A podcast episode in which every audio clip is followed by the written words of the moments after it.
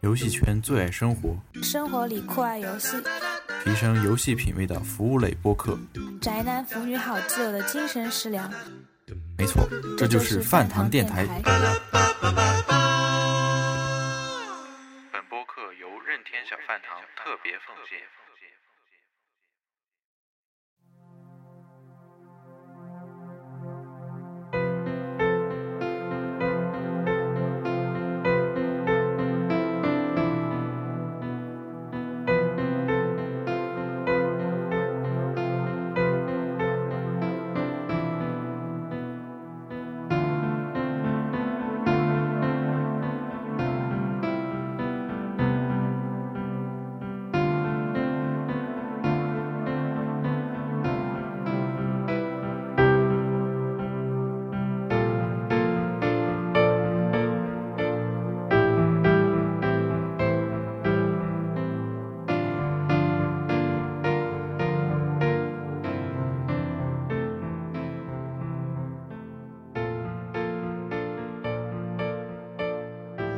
收听最新一期饭堂电台节目。这一期由老迪我来代班主持。本部和往常有一点不一样，以往的话我们都以任天堂的游戏而展开，而这次我们来聊聊任天堂的人。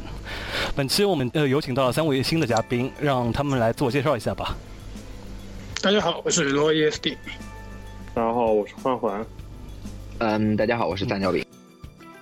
大家都知道，聪哥也就是任天堂社长岩田聪，在七月十一日的时候永远的离开了我们。呃，我想知道三位嘉宾最早听到这个消息，当时是怀着什么样的心情？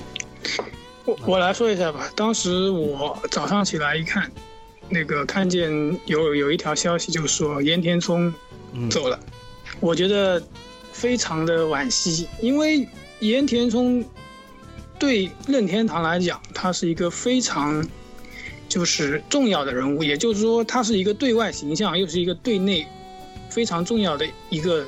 就 CEO 嘛，呃，对我来说的话，这个东西等于说等于是晴空霹雳一般的一种感受。我觉得那个时候我听到那个消息，我觉得那个时候好像也是刚起床，有人发消息跟我说聪哥走了，我还在想是不是离职了什么的，我说还觉得蛮正常的嘛，毕竟身体已经熬不住了。我这么一上微博一看是是是是去世了，然后当时就懵了。呃，我看到这个消息的时候，就是情况就是其实也差不多。早上我刚刚睡醒，然后我还在躺在床上，我还在那边刷微博的时候，突然就刷出来一条说，啊，任天堂 CEO 岩田聪离世什么。我还在想，我这是不是那个什么？呃，就是又是哪个白痴就 新闻没有做好嘛？然后我立马就去就去查了一下这个这个事情，然后居然是真的就。我其实非常难以接受，我觉得说，你要说像呃山内老爷子这样子到这把年纪就是离开我们，我觉得哦，我心里可能会有一些这个感想，但是我不会认为说这个信息本身有一些什么问题。但是这事情放在聪哥身上的时候，我第一的反应就是这是不是一个假消息，然后再去验证。开玩笑的吧？对，就是你他妈在逗我，就验证完了，验证完了之后，我觉得就我都没有反应过来，这到底发生了一个什么事情。因为当时根本想不到说是会去试这种说法，觉得太突然了，对，根本根本没有点就征兆，就突然就走了。三角饼那天的话，就大大清早还打电话给我，对我也打电话，哭了吗？并没有，我是一个坚强的男人。然后然后三角饼，你你当你当时跟我说了什么？就你那天就没吃得下饭啊？是真心吃不下去啊？对。呃，说起来三角饼，呃，你呃正好是这周去 DNA 那边儿，对吧？啊，别说，说一下吧。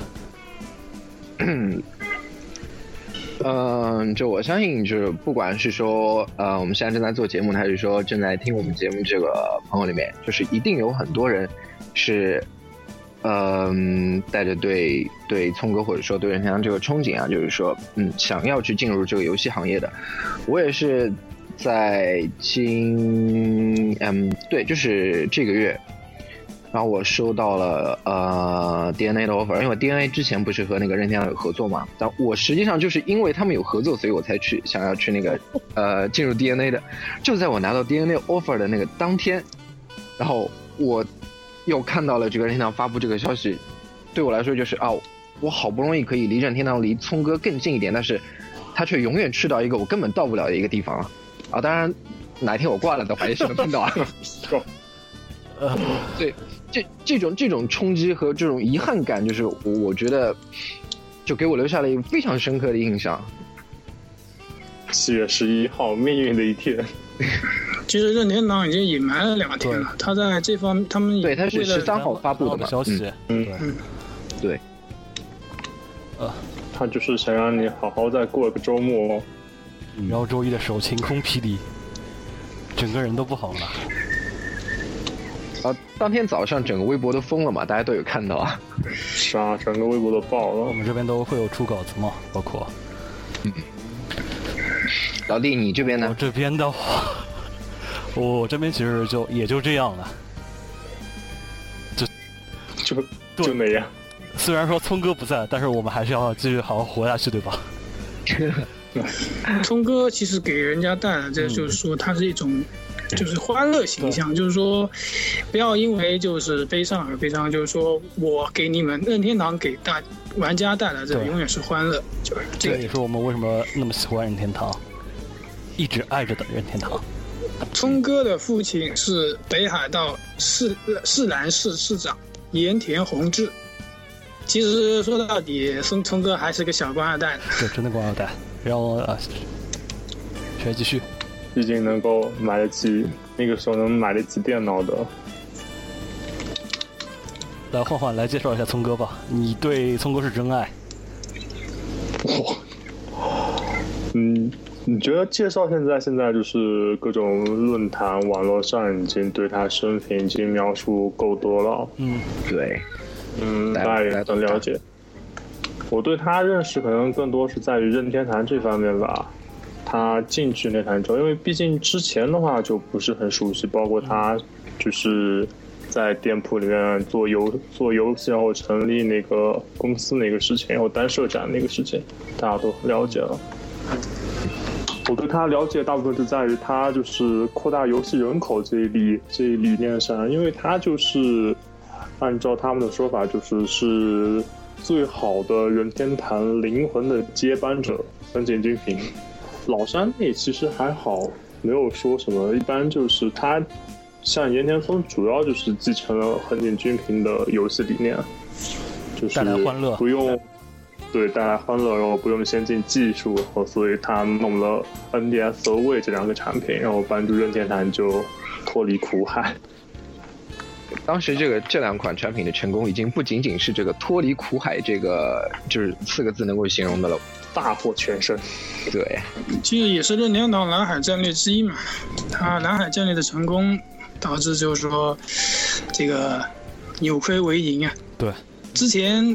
就是外界就是说，像一些比如说，呃，索尼、索范，这个这个我就先点一下啊，就是说你们任天堂怎么怎么怎么啊，任天堂其实根本就没有扭亏为盈，你们还在那边怎么怎么样？其实玩家之间这种就是说无谓的调侃，其实一直以来是游戏业内就是说玩家之间和玩家之间的一些导火索的那个导火索引点。对。动不动就是说你们当当时就是说我看到就是聪哥的这个消息之后，就说有很多就一些负面新闻，就是说认认认王屯王什么什么什么各种，我觉得这个大可不必，因为毕竟玩家就天下玩家是一家嘛，所以说这些东西还是不要有的好。就之前你们看到今天索尼倒闭了吗？那个那张图了吗？说着说着就哭了起来。啊，说，这这这其实是一种真爱啊！对，我觉得那个也蛮也蛮也蛮可爱的，那个微博，那个微博的确蛮可爱的。是，继续。聪哥其实，在那个早些年，就是说刚开始进入 H A L 的时候，其实他是一个程序员出身。他有几句话，我觉得非常刻骨铭心嘛。比如说，他名片上。写的是，就是说社长，其实他头脑里还是一名游戏开发者啊，他的心里玩家，一名玩家。这句话都被媒体说烂了，然后大家都在说那个 H A L 是是什么比 I B M 更快一步，它其实不是那个公司取的，是一个电影里面的。那个电影里面有是有部电脑叫 H A L，然后才用的这个名字。又是一个斗知识啊！其实我当时就是认识，就是熟悉，就是燕天松的时候，也就是大概是任天堂的那个直面会嘛。嗯，对。就是开始注意起这个人，我觉得，哎，这个，这个，这个，这个居然是任天堂社长，居然亲自主持节目，我觉得很屌。比就是跟一般就是正常情况下，比如说索尼的那个 平井一夫啊，我没见过他主持过节目，所以我觉得这个很新颖，就最最那种感觉。嗯，最早认识几个社长应该都是在一三吧，那个时候平井一夫都还是个胖子。嗯，对。然 后他英语，对，他他英语说的巨好，然后然后因为一般都是索尼发布会在前，然后后面就任天堂的发布会，因为之前都是美国的一个美国一个一个美国人上一三级，不是雷吉，那个时候还没有雷吉呢，不是雷吉，很早一个，后面岩田聪上来了，是个日本人，然后说说英语巨逗。他他说的英语非常有特色，就是说他上次看的那个视频嘛，就介绍岩田聪，就说有非他有一个什么说他是非常有特色英语的日本人，特色英语。就是 N D 就是一个开发者大会嘛，就就那个上面就是开始熟悉最早最早了，很很早以前才介绍 N G C 那个年代了，已经是，然后他他出来说，然后就觉得这个人英语特逗，听不懂。那个时候就认就认识这个人，然后只是那个时候关注度不是很高，不像现在波恩 D 这样。就对我相信就是很很多嗯，就就我相信绝大多数的玩家可能都是通过就是后来的这个直面会，对对对，聪哥有一个认识，包括就是好感度也是在这一个段时间之内积累起来的。嗯。很大一部分，像之前如果只是说他只是每他每次一一三出来一下的话，可能感情没有这么深。像现在播直面会的话，确实是把企业形象也好，个人形象也好都树立了起来，所以大家在听到他去世的时候，其实是蛮难过的才会。对，其实任天堂在游戏方面一直是走的跟大众市场走的都是不一样的路线。嗯，他们想法不一样，对对，但是也可以说，就是他确实是一直在就是在行业里面在摸爬滚打，因为像现在索尼也好，微微软也好，他就只是在步任天堂的之前的路，像这些都是任天堂所所不所不去涉及的。他们之前因为开发 NGC 和 N 六四被删过以后，就再也不开发这种高性能主机了。因为它这个研发成本非常高的，而且就是说，之前不是那个恒景军品有一套理念，就是说宁愿就用老的技术来在玩法上创新，就是可哎对创新的这这一个这个理念，所以说任天堂基本上是这几几十十几年来，就是说基本上是走的这条路，哪怕现在最新的 Wii U 也好，就是三 DS 啊。其实三 DS 的性能也不过就是 V 的那个加强版而已。对。所以说在技术上面的话，虽然它不如索尼，就是说画面上也不如索索尼，但是它的玩法始终是在业内还是在争相模仿的对象。对。嗯。就哪怕现在就是说国内一些手游公司啊，也就是抄的游戏。真的说的难听点。对，的确。就我们能别提这茬吗？我们要逼一些。好的，好的。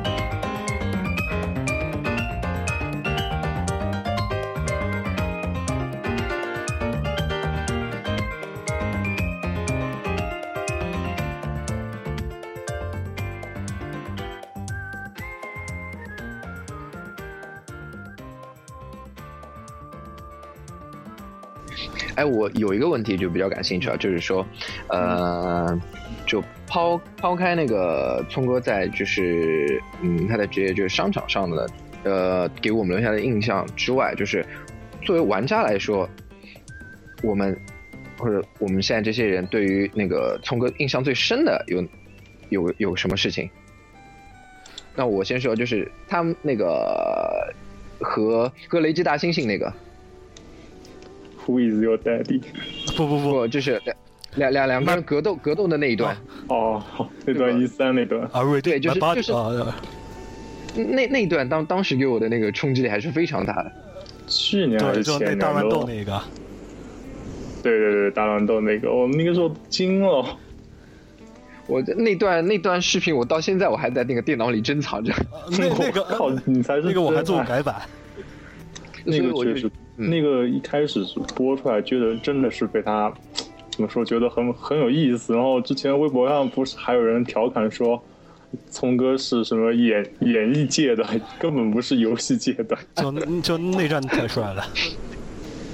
所以大家还有没有其他就是印象比较深刻的这种事情？就是那个路易鬼屋的那一段直面会嘛，他不是戴了个绿帽子啊？对。屌屌的，怎么这么屌？这么屌哥，而且。后面郭本茂拿着一吸尘器，我的吸，我觉得这个这个特别有意思，一个社长能做到如此地步，因为绿色在国内来说就是非常恶搞的，就小人形象嘛那种。我觉得他能做到这个地步是相当的牛逼，没人能做到，我觉得第没有第二个了。还有还有就是像就是之前那个节奏天国那个这个直面会，他出来打那个花盆也是。啪啪啪啪！因为本身，任天堂它这个就是说，像瓦瓦里奥制造这种就小游戏，因为他们的创意就是说，宁愿恶搞一下，反正就是也不也不会大大伤大雅嘛，对吧？对对对，就是本身那个产品的那个趣味性会非常的高。他们本身任天堂做游戏的理念就是带来欢乐，趣味性很高一种，所以其实蛮符合他们这个社的形象的。跟之前老三那不一样。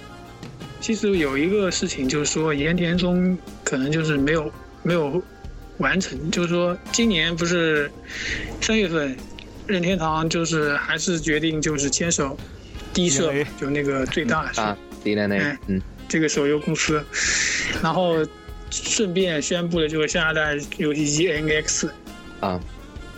我也我我我无法想象，就是说岩田聪当时是以一个什么样的心心情去和那个这个低社来签这个合同的。他们其实就算就根据我对任天堂的了解，就是他们社是一个，就是他们可能想要做这个业务，但是他们本身做不好，他们就不会自己去做，他们就是去外包一个专业的，所以才联合了低社。我觉得他们可能就是想。就是把，因为他们走 3DS 路线的时候是彻底把 NDS 丢丢了一大半，想跳回红海，然后发现根据 VU 这种惨败经历，发现不行，他们还是只能抓蓝海是才行，所以才又想跳回到手机市场去，把这块市场吃回来。因为之前岩田聪说，就说他不准备做手游。然后就是说，感觉就自己打自己脸一样，对吧？对。然后，但是实际想想呢，其实，在手游大潮来临之时呢，就是说，任天堂的股东们，谁还愿意拿钱为任天堂的、为岩田东的那些，就是目前看了看起来就是已经赚不了钱钱的那个情怀来买单呢？对吧？而且就是说，二零一四年岩田东就因为就是这个手术而错过了一山展，所以说。就是说，当他复归后，看起来仿佛一夜之间老了二十岁。所以说，他这样捍卫这个阻止手游计划，最后还是就是说还是跟 D 社合作的。毕竟说说这个手游大潮，关键就是说任天堂还是有股东，所以任天堂这转型估计就是本来就是说。岩田中还能推动一下，就是说现在基本上是没有任何的，就是一个推动作用，感觉这个道路坎坷啊。呃，我这边来说一句，呃，聪哥早年一直在那边说，就是说我们绝对不会做手游，绝对不会做手游。所以在那聪哥走的那天儿，就我发了条微博说，最呃，聪哥最终还是实现了他承诺，在有生之年没有看到老人的手游，对吧？已经就在做这了？五款手游，呃，现在一款都没诞生嘛，都对对，今年都没没有上线，就那 不有个口口袋妖怪是那那个不不不，那那那不是他们的。那个那个任差不多。对，任天堂自自己的话是会那个预计是今年年底到明年年初这段有时间上五个不。同类型的游戏。呃，三幺北你口袋妖怪是说有皮干赛车吗？来，三幺北你来说一下吧。就这段你应该最熟了，包括当时聪哥那发布会也是你写的吗？对吧？啊，嗯，呃，当时啊、他们和 DNA 合作的那一天，就是呃，那那个时期，我正好还是在那个，嗯，还是以媒体人在活动的嘛，所以下午先是有看到就当时那天我跟你说了一下嘛网，站上，对对吧？嗯，有有看到这个消息，然后立马我就去去找 DNA 的人去求证了一下，然后 DNA 上海这边说是啊，日本确实是有个什么动作，但是具体什么样子他们也不知道。然后我们当时办公室里面就包括我还有老弟啊，就我们大家全都是守在那边，就等着这个发布会来看。呃，这个是我在媒体呃，就当我还作为一个媒体人的时候，我所经手的最大的一个，当然也是最后一个和聪哥有关的这个消息。然后，嗯，这信息确实是，那就就就让老弟说，因为我们当时我们都觉得啊，聪哥他死都不会去做手游的一个很非常坚决的一个态度。但是行业里面就，当然国内媒体啊，很多都想都想看着啊聪哥来打脸，就觉得啊这个任天堂来打脸的话，他们就有报道写了，对，会会会是一个很大的一个料，爆料会有怎么样？高转发量。然后真的当这个事情开始出现的时候，呃，老弟，你当时是一个什么心态？疯了！就完全就是说，这什么情况？什么鬼？呃，我相信这个很很多朋友们都是这样的，就是在在一个非常特殊的一个时间段，突然任天堂就宣布哦，我也也要来加入这个手游这个战局，大家都根本都不知道接下来会发生什么。然后当时还有一部分比较激进的这个玩家就抛出那种嗯很很负面、很消极的这个言论了嘛，对不对对？呃，我当时听到这个消息的时候，我第一个感受就是他任天堂要重回蓝海了，他要去颠覆手机市场，他要去重新定义手游的玩法。对，这这个这个确实是那个任天堂一直呃任天堂他们现在想要做的一个事情，但是，嗯，坦白说，聪哥走了之后，我对这个事情就是说他们能不能再能做起来，我其实是抱有一定的疑问的。因为现在手游就是各种氪金嘛，你本身就是说单机游戏来讲的话，毕竟任天堂做的单机游戏还是比较多为主体。如果他现在如果再做一些氪金游戏的话，玩家的虽然能接受，但是你一直做一氪金游戏的话，那做到最后可能就基本上是不会玩了，总要有个消化过程在里面。因为现在市面上的氪金游戏实在太多了，你怎么去创新呢？要么做单机，继续做单机，但继续做单机呢，还不如直接在 3DS 或者是新的主机上做呢。干嘛一定要在手机上做呢？我觉得很奇葩。这个游戏机毕竟是游戏机，手机毕竟是手机，我一直是这么认为。嗯，对，我也是这么想。呃，三亚北，你来聊聊，就是说，你认为任天堂为什么会去做手游这一点？这这在我们之前应该谈过。这个，这个其实那个刚刚，呃，罗伯有提到啊，对吧？因为首先，嗯、是是，我觉得是有一部分这个蓝海，包括嗯、股东的这个因素在里面。像像，首先整个市场这个突然崛起是出乎很多，包括任天堂在内很多的这主机游戏厂商们的意料之外的。当中有一些人就赶得比较快，像 S E 对吧？很快就可以转型成手游大厂，先现在世嘉，先炒冷饭，先炒冷饭，现在世嘉，然后还对，还可以弄一些其他东西。然后当然也有一些，呃，Capcom 和 Konami 啊，就相对来说跟进的速度算是算是比较慢的。然后老任终于是放下了自己的一些这个坚持去做这个事情。呃，我个人情感上来说，我更愿意相信这个是迫于呃股东和投资人的这个压力来做的一个选择。但是呢，呃，后来有在他们的这个嗯问答上面吧，好像是嗯聪哥有提到过，就是说他们虽然进入了这个行业，但并不是说一会去沿用现在的那种就是氪金游戏的这个模式。就免费游戏是一个大潮，但是怎么样去去开创一个新的一个商业模式，让大家不只是呃一次性买断，或者说不只是不断的在里面呃去买它的付费道具，然后寻找这当中一个新的平衡点，然后给手给整个那个手游市场注入一个新的活力。就这个是任天堂他们在就是进入手游市场之后想做的这样一个事情。其实已经有了，你知道吗？嗯，那个兔子。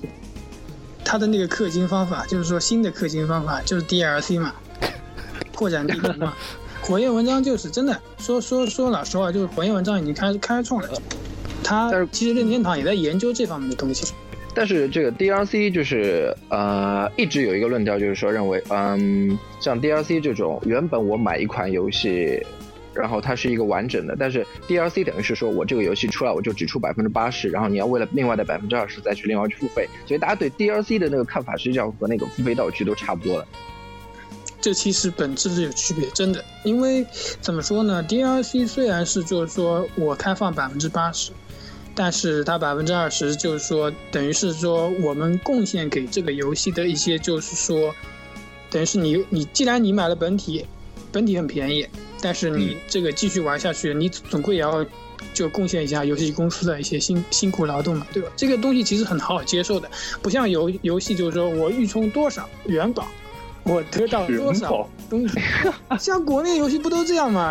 就送。比如说我我现在是，比如说我十块钱是一百个元宝，那一百个元宝在游戏里面无非就是升级啊。呃，装备精炼啊，这些东西，但是在 DLC 里面是没有这样的东西的。我觉得这个游戏吧，像马车八那样的 DLC，它就是给你了一个完整的游戏，然后又附加给你了新的东西，我觉得还能接受。像这次火纹 if 这个三线 DLC，我觉得也也还也还蛮蛮能接受的。但是像像之前马里奥那个是超新超级马里奥兄弟二那个，我就不能接受了。总归就是说，推出的东西都是有，就是说适应市场的一个过程的。稍稍微有点偏适应。我我们走了，带出去了，赶赶紧拉回来，拉回来，赶紧拉回来，外楼禁止外楼啊！哦，就刚才手游那个，我也说下我的想法吧，也是关于岩田聪那个。我觉得他就是不仅仅只是说是迫于股东压力，也可能是是聪哥想法上的一个改变吧。因为毕竟像手手机那些客户端的业务是之前 N N D S 就有的，之后手游出来了，把 N D S 的市场给压榨了，所以他才想要重新回去，把这块市场给夺回来。而且之前有一个那个，我是在网上看到的这样这样一个说法，就是说，呃，聪哥通过嗯 D S 和为成功的就是把游戏人口给扩大了，因为它吸收了很多就是相对来说比较轻度的一个玩家，嗯，但是他在把这群人培养起来之后，这群人就手游了，对对，很轻而易举的就转型到这个手游那边去了，因为手游确确实是就是很成功继承了 NDS 基因的一个东一个东一个东西，包括一些游戏，还有一些 APP 之前。之前那个 NDS 上，在日本那个方面是有很多业务的，包括查看球队名单，然后点餐之类的业务，还有歌歌，还有歌曲下载这些业务，其实都是 NDS 就是岩田聪他说他率先提出来的。后面那个博物馆的那个对博物馆向导，对向导在后面就是 NDS 已经运用在很多领域了，包括卫也是，连旅店都有。就健身业务，还有服务业务、服务行业都有，然后就之后就被手机轻而易举就夺去了。然后他这次可能就是公布他们又要重回手游业务，还跟 D 社合作，就是还公布 N N X。我觉得 N X 可能就是一个手持设备和机顶盒的结合者，可能他就是想重新把这块市场给夺回来，因为毕竟他们。自设的这种软件研发能力是很强的，而且他们的系统也是非安卓。对，最早报的时候是安卓，然后 这个我要提一下，嗯。最近不是有一家就是这样啊。那个什么什么那啊，个微博上我觉得报的那个，这个要坚决反对一下，这个是题外话。呃，不给他们说这个东西不要借助聪哥的离去而就是说大肆宣扬自己是就是国产主机、国产掌机来来哄骗我们，就是说认认饭。这这是我个人新定义个人观点，手游的方式吗？这个其实是一种炒作，我们无非就就不用就是说来关注这东西，你越关注就是说你越转发，它就气焰就越嚣张，就这样。对。直到做到不，而且他们那个微博的那个运营还一直在下面跟那个粉丝在那边不断的撕逼嘞。对，而且就是说，这种人做出来的东西，就本身就是说他各像喷粪一样到处骂人。我觉得这这种掌机也就差不多，也就那点水平了。然后顺便说一下，这家也是我看到最奇葩的众筹，嗯呃，捐呃为呃支持六万块钱送你一百台主机，所以百台主机对啊，一百台呃扔到哪儿去？我觉得没什么用处，你要么等于是变成他的分销商了。？我觉得，既然你想自主研发，我肯定是砸钱给你，就是比如我砸个五六百块钱，嗯对吧？我支持你，但是你不要就是说利用模拟器的名义来支持盗版，就是说模拟什么 PSP 啊这种，我觉得这是创新吗？这无无非就是剽窃和就是说剽窃和冷饭嘛，我觉得没有什么意义。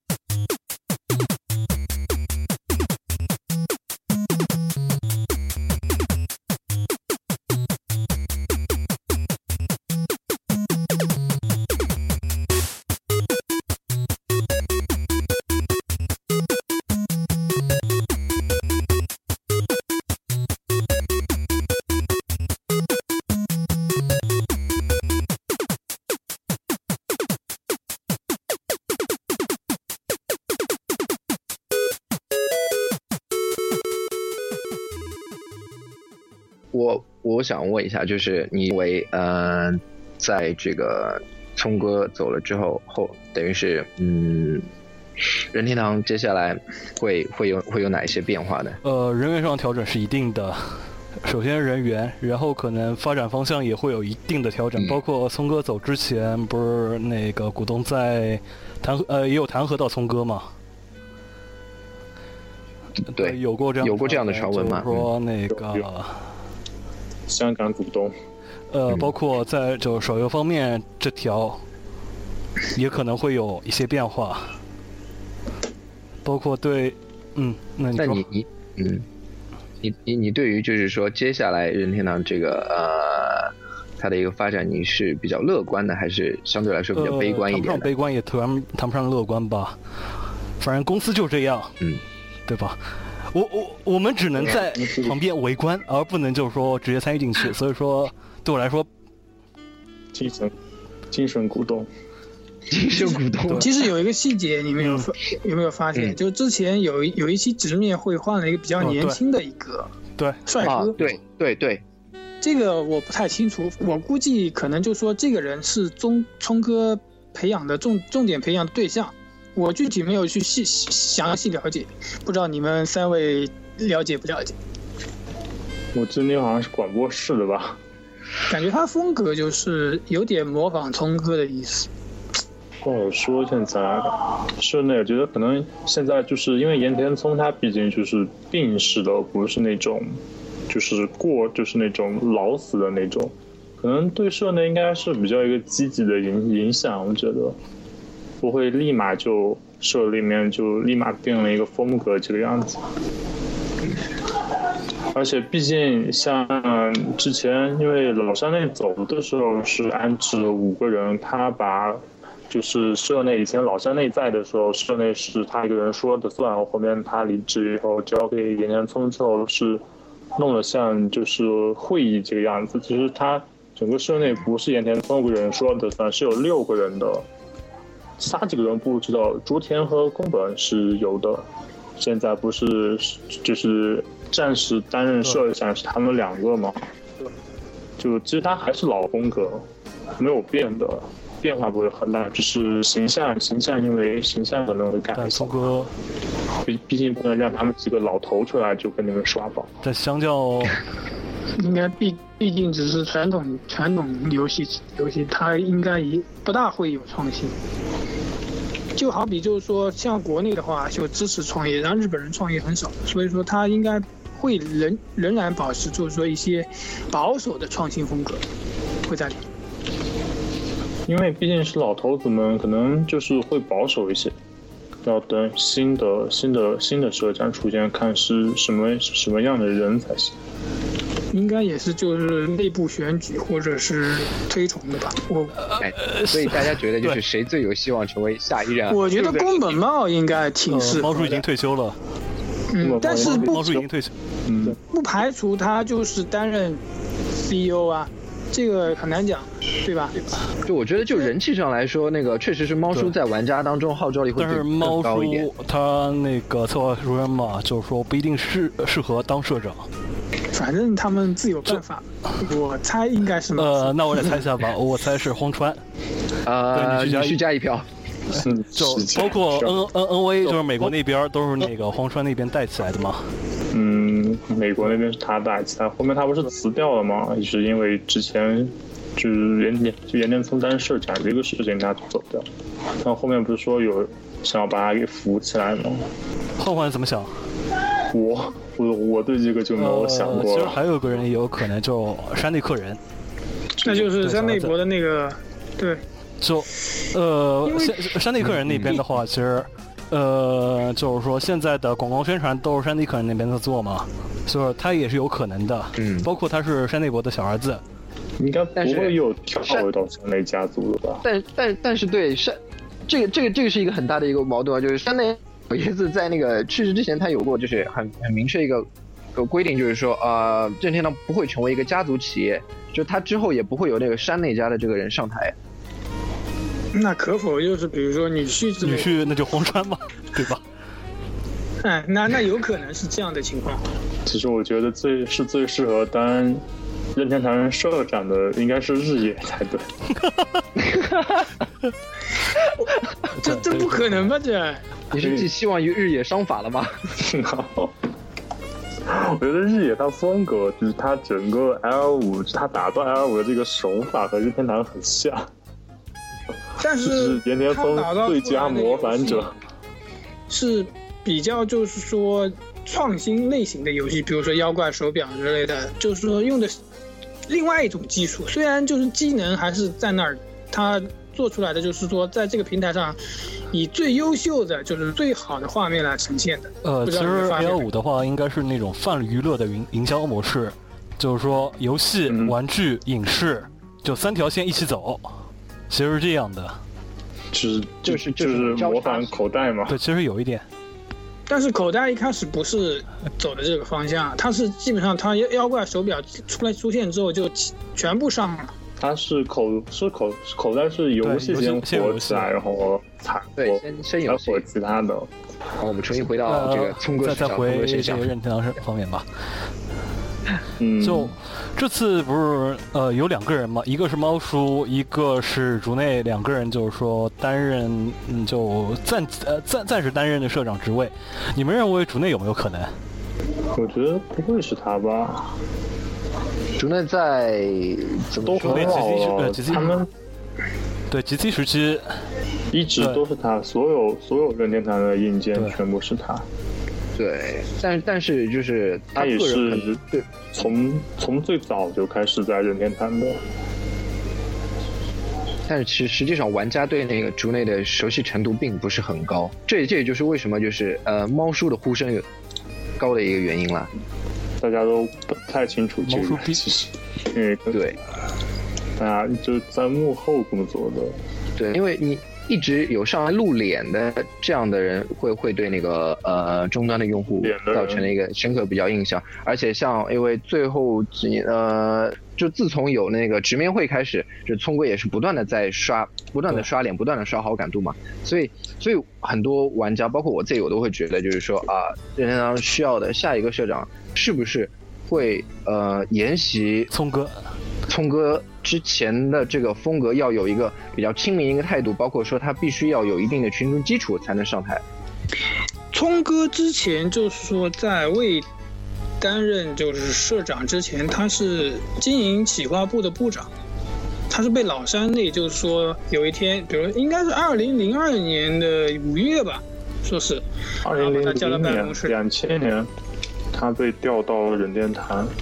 然后零二年被那个担任社长，他是空降的社长。当时所有人几乎对这个人都没有什么就不好，就觉得这么一个年轻人怎么能来就是领导我们这个？但是但是你要想，之前就是说山内博其实已经逼逼走了荒川石，你说他再让荒川石来担任 CEO，这还是要股东，就股东呃股东要投票吗？这毕竟现在山内老爷子已经去了，哎，这个可能是风水轮流转，倒也有可能，我觉得。就，嗯，来个回马枪，我觉得也是可能的，就是说这个可能性还是有的。对。话说回来，那个，呃，就前面因为讲了猫叔嘛，我觉得猫叔最近这段时间也是蛮可怜的哈，哭红了眼睛啊。对，对啊，而且还而且还还还无辜躺枪嘞。他有这是哪个梗？是哪哪个梗？不是啊，就是那个马是马里奥马里奥之父，对不对？马里奥之父又死了那个梗嘛？怎么是又死？哎，这个没没有办法，毕竟就是说，在消息在传播过程中，肯定会有就就就有流失的嘛，就是肯定就是说谣言也是这么造成的，这个东西也没办法。嗯，猫叔确实蛮可怜的，你看他的伯伯乐走了，伯乐走了不说，他师傅也走了。师傅走了，现在挚友也走了。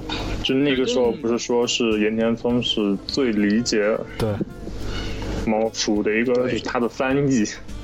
因为猫叔那种他是右脑型人才，然后很很难用语言去表达他的想法。然后刚好岩田聪就是能正确传达他消息的人。任天聪当时答应答应那个山内进任天堂的时候，他其中很大的原因就是因为他能和宫本茂一起工作了，所以他才答应去任天堂的。就差两年嘛，猫叔那时候就是说，先先是猫叔应该比那个岩田聪年纪大，大大很多了，大很多，对，将近六十不到的人，然后岩田聪才五十五，唉。因为聪哥是是关注关注猫叔的这样一个分子嘛，他是是视猫叔为就是劲敌的这样一个人物。其实说是劲敌，其实还是应该是前辈级别的人物。我觉得应该是这么认为。很很是很多人都把猫叔当劲敌，包括呃田涛志，对 小猫小 小猫就是猫叔。对对，这个梗就是口袋妖怪，对对对，小小猫的梗，嗯嗯。之前都还说，猫叔还能还能再撑几年，现在就之后猫叔会有什么动作也也拍不到了。想到就再也没有办法看到猫叔和聪哥一起唱歌站在站在一起，对，就心里面还是很有触动。反正大家印象里面，嗯，到时候就是说，如果换了总裁也好，怎么样也罢。反正我希希望就是说，任天堂今后还是本着就是说，能做简单快乐的游戏，不迎合、不跟风，有创意。无论游戏世界变化多快，就是说这个几个点，他都不会就是说改改游戏风格。我觉得这样的话，任天堂可能还还能有喘息的机会。如果就是说要一直是比如说去跟风啊，去抄人家东西，我觉得这样的话也活不长。应该不会，因为他任天堂精神就在老山内时代就定义下来了。像他就是，就像你拿一个东西给老山内去看，然后老山内就会问你这个东西跟其他家的有什么区别。有时候你跟他，如果你跟老山内说没有什么区别啊，我家东西我设计这个就就很好啊，就立马被批了。所以他在骨子里面，任天堂的员工每个人的心里就是说，我不去制造别人做过的东西。只要这种精神在任天堂就，嗯，不会有问题，我觉得。而且以创意和快乐至上嘛，就像现在 Splatoon 这个样子。呃，看一下时间也差不多到四十多分钟了，呃，也差不多这期节目就结束了。最后几位有什么要对聪哥和对老任说的吗？来，罗伊开始。嗯，还是我先说吧。那个岩田宗走了，但是他所带来的快乐，就是这个精神，还是需要大家保持下去。而且就是说，虽然。聪哥他走了，就是说他还是活在我们心中的，所以说这点不大家不用悲观。然后任天堂的话，活在的肯定会给我们就是说任范一个满意的答复，就是说他肯定尽量会避免社内的一些问题，因为毕竟他们社内有问题的话，也不会彰显出来，始终会给玩家带来的是快乐。我觉得就是因为。岩田聪就是在他的就是整个事业生涯中，就是一直在致力扩大游戏人口，还有给大家带来欢乐。所以我觉得，如果大家真的喜欢聪哥的话呢，就是开心的玩着每个任天堂做的游戏，我觉得就 OK 啊。其实也就很简单了，嗯，大家都有调侃说，就是我们。是自自己是任天堂的精神股东，那我们就应该遵从呃聪哥的最后一道遗嘱，对不对？什么遗嘱？就是呃葬礼的那天，嗯，不要去参与，就是之前的那一天，大家就是不是任天堂所有的员工都是前一天先去拜拜完之后，当天是正常工作的嘛？嗯，对吧？所以我觉得呃。自认为是精神股东的人，也应该遵从聪呃聪哥的这一道遗嘱，不要让聪哥就是走这个事情，成为啊不是影响到自己的一个游戏的一个生活。就努力学习，拼命玩。学习拼，是努力工作吗？就当时做这节目，一开始还说的蛮悲伤的，不要做感伤，不要做感伤。最后做下来还是蛮欢乐的，说实话。对吧？那这期节目就到这里，嗯，谢谢大家，就这样，拜拜。好，拜拜，拜拜，拜拜。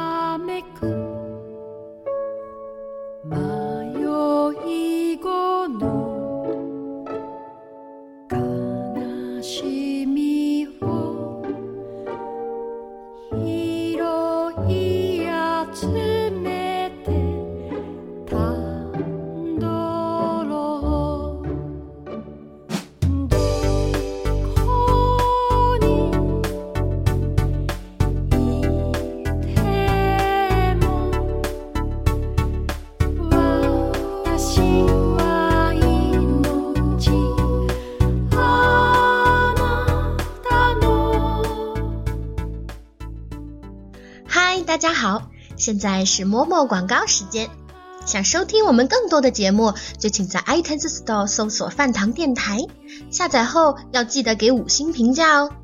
还可以在新浪微博搜索“饭堂电台”，给我们的节目留下评论和建议。